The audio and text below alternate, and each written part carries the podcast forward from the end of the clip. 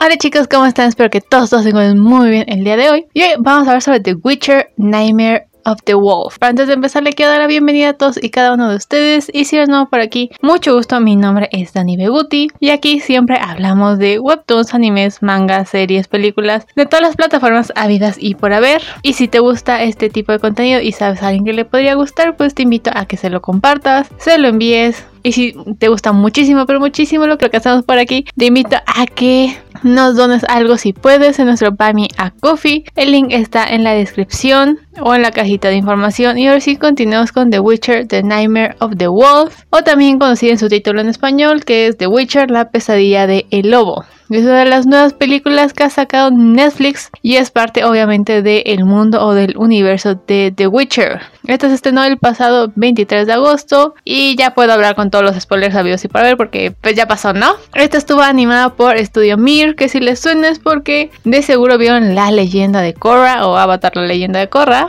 que pues para mí es su título más famoso, pero también ha trabajado mucho con la plataforma de Netflix. Los otros estudios que trabajaron en este filme son Base FX y Sean Daniel Company. El guion estuvo hecho por Bau de Mayo y obviamente están basadas en las novelas de Andrzej Sapkowski con la dirección de Kwan A. Han y la música estuvo compuesta por Brian D. Oliviera. Así que los actores que le prestaron su voz en inglés son los siguientes: Theo James, Lara Pulver, Graham McTavish, Mary McDonald, Tom Catton, Matt King, entre pues otros más. Aquí nos van a contar la historia de que escapando de la pobreza para convertirse en un brujo o un witcher, Besemir asesina monstruos por el oro y la gloria. Pero cuando se alza una nueva amenaza se ve obligado a enfrentar a sus demonios del pasado.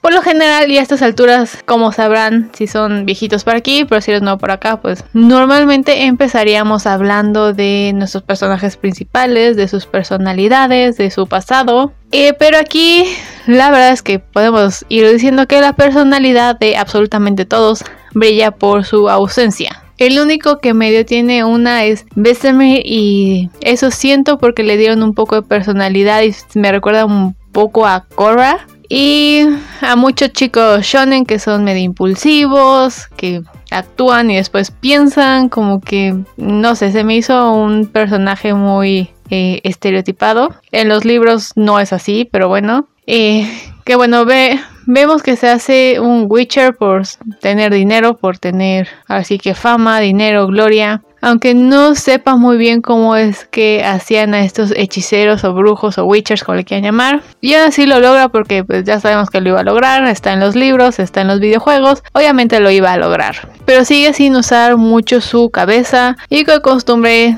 es el witcher que tiene un buen corazón, porque una vez amó a una persona y eso ya lo hace de buen corazón. Al mismo tiempo es estricto y de ahí en fuera pues todos los personajes o hay muchos personajes no ven como él y todos los demás, ahora, ahora sí que todos los demás que están en esta película están por estar para cumplir un propósito y poco menos. No, no tienen ni siquiera una razón de ser ni una razón de existir. Pero teníamos que hacer una película de Besemir y pues nació este entretenido, medio no tan entretenido desastre. Y así hablemos de la película como tal. Primero y antes que nada, creo que esta historia hubiese sido mejor que la hicieran en serie o miniserie si querían. Siento que tenía muchas cosas muchos plots, muchos subplots y al final ninguno termina de cuajar, ninguno termina de cerrarse, ninguno tiene un clímax. Por lo que sí hubiese sido mejor, como digo, una serie, miniserie, donde cada plot haya tenido un, ahora sí que un principio, un desarrollo, un clímax y una buena conclusión. Y no se sintiera como incompleta, como que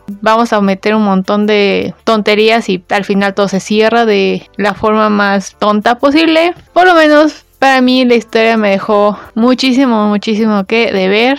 Recuerden que hace rato les dije que nadie tenía personalidad, solo existen por hacer que la historia avance. Eso en especial ocurre con, pues, digamos que nuestra antagonista, nuestra villana que es Tetra, que de villana pues no sirve ni para nada, no sirve ni para eso. Y más que nada porque nunca tenemos una razón para odiarla o una razón para estar de su lado, decir, ah, tiene razón en esto, esto y esto. Nunca se nos dice nada. Nunca sabemos por qué odia tanto a los Witchers o a los brujos con su odio jarocho nunca sabemos nada hasta el final literal, ya que quedan como, ¿qué les gusta? 15 minutos de película, nos cuenta medio su trágica historia y trágica entre comillas, que no tenemos saber si fue verdad, fue mentira, no sabemos por qué se hizo, ahora sí que bruja, y nunca sabemos qué hizo para orquestar su plan maestro y entre comillas porque su plan maestro a lo que se dice plan maestro pues no lo fue. Solo porque da la casualidad de que un Witcher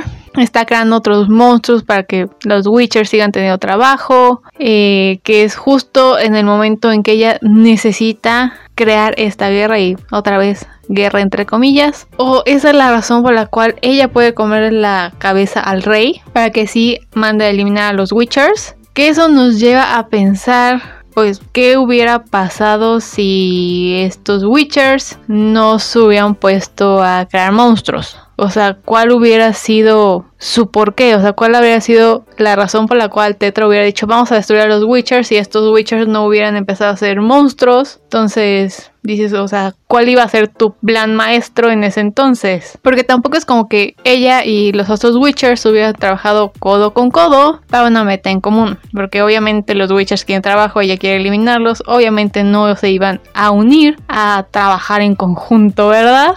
Pero da justo, justísimo la casualidad. Pero justo que los Witchers están haciendo algo para que ella tenga mm, una razón para acabar con ellos. Que eso nos lleva a otra porque ella solo se les une. Eh, hay un monstruo llamado Kitsu que casualmente fue creado por estos Witchers y casualmente ella decide unirse para acabar con ellos. O sea, qué casualidad. Hablando de casualidades de la vida, ¿verdad? Y no sabemos realmente ni cómo la encontró después de que dice que la derrotó. ¿Cuál fue el trato? No sabemos si Kitsu entendía humano o hablaba élfico o hablaba qué, o si de casualidad entendía. Y no sabemos cómo es que una dio con la otra. No sabemos por qué Kitsu odia a los Witchers y quiere destruir a los Witchers. O por qué está destruyendo a los elfos. Trabaja para los humanos. ¿Qué es Kitsu? ¿De dónde salió? ¿Era elfo o siempre fue un Kitsune? Porque pues Kitsu, Kitsune, eh, eh, era un zorro. Eh, ¿Quién la creó? Por qué la creó, en qué momento se les fue de la mano Kitsu, cómo el elfo dio a dar con dónde estaba Kitsu, cómo sabía de la brujería, cómo sabía que están tratando con los elfos, cómo sabía que no eran humanos, cómo sabía que eran los Witchers, cómo sabía. Son muchas, pero muchas preguntas. Y nunca se nos dice por qué Kitsu estaba experimentando con los otros elfos, digo ya que estaba en esto, ni cómo las engañaba, ni qué les hacía, Tampoco sabemos cómo es que experimentaron con Kitsu. Era elfo humano, quién sabe qué era. Ni sabemos por qué. No sabemos cuál era el fin. No sabemos qué es lo que hacen con experimentar con estas pequeñas elfas, ni sabemos cómo se conecta después a los libros de The Witcher o literalmente las destruyeron todas y Geralt nunca se enteró de esto, digo era un niño, pero nunca nadie tuvo represalias por esto. Obvio sabemos que el meollo del asunto fue el Witcher Dylan, Dylan, Dylan, que creo que ese era su nombre, pero si no, pues ahí me corrigen. Que solo por tener más dinero y el que el negocio, pues obviamente no se fue al caño. Que bueno, ya sabemos que esa idea le salió pues, el tiro por la culata, muy por la culata, porque al fin y al cabo Tetra logra hacer un trato con Kitsu, que logra también hacer un trato con, el, con los humanos, con el rey para acabar con todos los Witchers de una forma que digamos no tiene ni muchos pies ni muchas cabezas, pero pues... Ah, eh, eh, pero bueno, eh, digamos que la historia tiene muchos, pero muchísimos huecos que no, no logran no logran cuajar, no se conectan para nada con los libros, no hay nada algo que sí que tengo que decir que es la fuerte de, esta cinta y su único punto fuerte a decir verdad es que el estudio Mir es bastante bueno, se ha hecho muy bueno en estos años, ha crecido bastante. Eh, cada vez hace una animación más limpia, más pulida, más brillante. La, la verdad es que las secuencias de pelea son muy impactantes. La verdad es ahí el único momento en donde esta película brilla mucho y llama muchísimo la atención. Y lo vuelvo a decir, es la única razón por la que la película vale la pena porque en versión historia, pues la verdad es que dejaron mucho a deber, o por lo menos para mí. A lo mejor yo estoy viendo demasiadas cosas y simplemente esa película para desconectar. También está bien. También puedo decir que el soundtrack es hermoso. Eh, sabe muy bien cómo meterte a este mundo mágico lleno de batallas, de amores, traiciones. Para mí esas son las únicas cosas que son rescatables de prácticamente toda la historia de toda la película. Pero así que cada quien. Porque no sé si les ha pasado que ven una película o una serie que después de que las y después de que las ven, y una hora después, como que ya se les olvidó que la vieron. Si les ha pasado, bueno, esta película de la pesadilla de El Lobo es igual. Yo la vi en la mañana para digerirla y pues hacerme la idea, ya saben. Pero para mi mala suerte, después de 30 minutos o una hora se me había olvidado por completo que la vi. No tiene nada memorable más allá de que al final dicen que uno de los niños es Geralt, pero fuera de eso ya sabías de antemano. En especial si leíste los libros, los libros o bien si tienes el audiobook, pues sabes que Besemir es el maestro de Geralt, por lo que obvio uno de estos niños tenía que ser, uno de estos niños tenía que sobrevivir para pues, conectarlo con Geralt. Por otro lado, ese sentimiento de peligro de que quizás nadie sobreviva, obvio no existe. Sabes que el principal nunca muere o no muere realmente. Te estoy viendo a ti, Jujutsu Kaisen y Attack on Titan. Por lo que sabes que Besemir va a sobrevivir. Digo, también si leíste los libros, jugaste los videojuegos, tienes el audiobook, sabes que este güey sobrevive. Por lo que eh, el principal, pues todo siempre gira alrededor del principal, él sobrevive, todos los demás, porque ya no salen en las demás historias, sabes que son totalmente desechables. Y si esta historia sí aparecen en los libros. Si no me equivoco, Girl of Besemir le cuentan más o menos a Siri porque hay tantos cadáveres en, en Can Moraine. O porque no hay tanto Witcher últimamente. O sea, siento si más no lo recuerdo, siento que fue en el segundo o tercer libro cuando Siri ya llega con los Witchers. Alguien le cuenta la historia de lo que pasó ahí. Bueno, le cuentan que hubo una guerra, que se murieron muchos Witchers.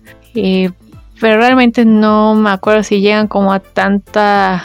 se meten tanto a esa historia. Pero mínimo te van contando como que algo sí pasó. Pero son esas cosas que es mejor dejarlas como incógnita si es que no se saben desarrollar bien. Porque la idea siento que no era mala, siento que tenían muy buenas ideas aquí y allá, pero la ejecución fue para mí una pésima que para estas alturas siento que este ya es el estándar para Netflix, donde es como lancemos películas a lo bestia, si tienen sentido, no tienen sentido, pues a quién le importa, van a ser consumidas y listo, fáciles de digerir, olvidables y pues ahí están, a quién le importa cómo estén hechas. Para mí eso es The Witcher y eso es Netflix. Pero bueno, la verdad es que si querías ver algo para que pues retomaran cosas en la segunda temporada o estabas esperando una segunda temporada o cualquier cosa, te puedo decir con seguridad que, que no te pierdo nada. Si todavía no la has visto ni la veas, no te pierdo nada. No es una historia que se realmente se conecte con la historia de The Witcher no tiene nada importante que, contarnos, es más un enredo de buenas ideas, pero que no llevan a nada sólido, que solo están por quemar tiempo, que solo está para hacer una película de una hora que no debió haber sido, debió haber sido una miniserie.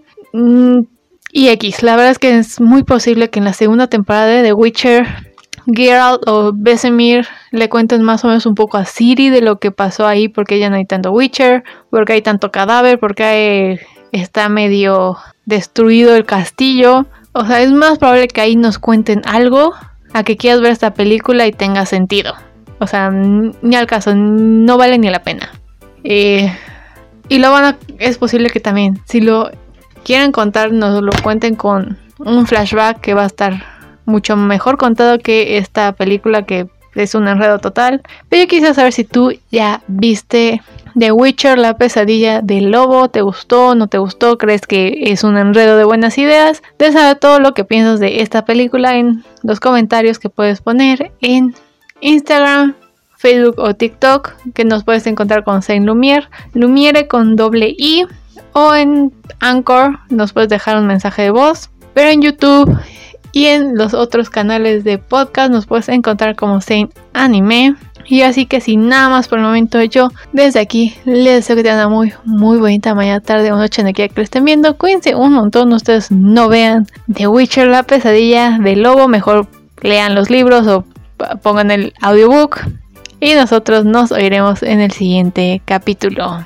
Bye.